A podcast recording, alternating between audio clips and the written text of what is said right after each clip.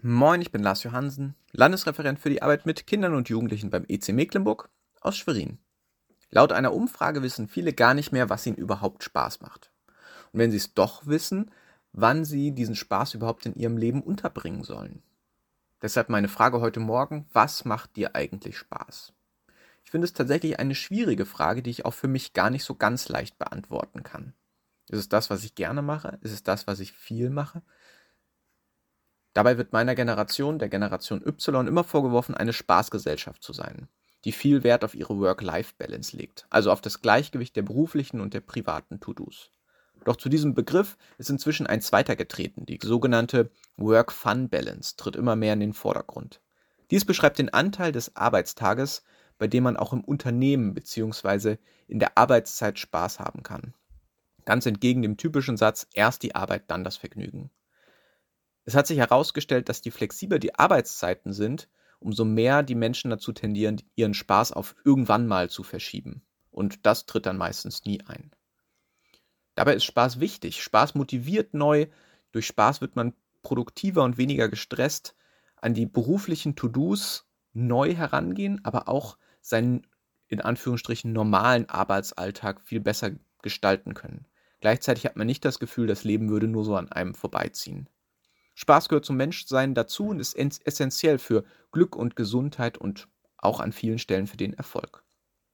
Spaß sorgt dafür, dass man endlich einmal abschalten kann und die Arbeit und alles andere auch mal vergisst. Egal, ob der Schreibtisch voll ist, die Steuererklärung gemacht ist oder was auch immer noch erledigt werden muss. Ganz ohne schlechtes Gewissen. Einfach abschalten. Und abschalten ist für viele in Deutschland ein richtig großes Problem. Und das hat Auswirkungen auf die psychische und physische Gesundheit. Spaß, das ist das Tückische, macht immer gleich viel Spaß. Unabhängig davon, wann ich ihn habe, ob ich also alles schon geschafft habe oder eben nicht. Spaß ist wichtig, Spaß motiviert, Spaß gehört zum Leben dazu. Und wenn ich keinen habe, dann ist das schlecht. Das weiß Gott schon und so steht in Prediger 3, Vers 22, es gibt nichts Besseres, als dass ein Mensch Spaß hat an seiner Arbeit, denn die Arbeit ist sein Teil. Arbeit ist in der Bibel kein Randthema. Gleich zu Beginn der Bibel beteiligt Gott den Menschen an der Aufgabe, die Welt zu verwalten, sie zu kultivieren und zu bewahren.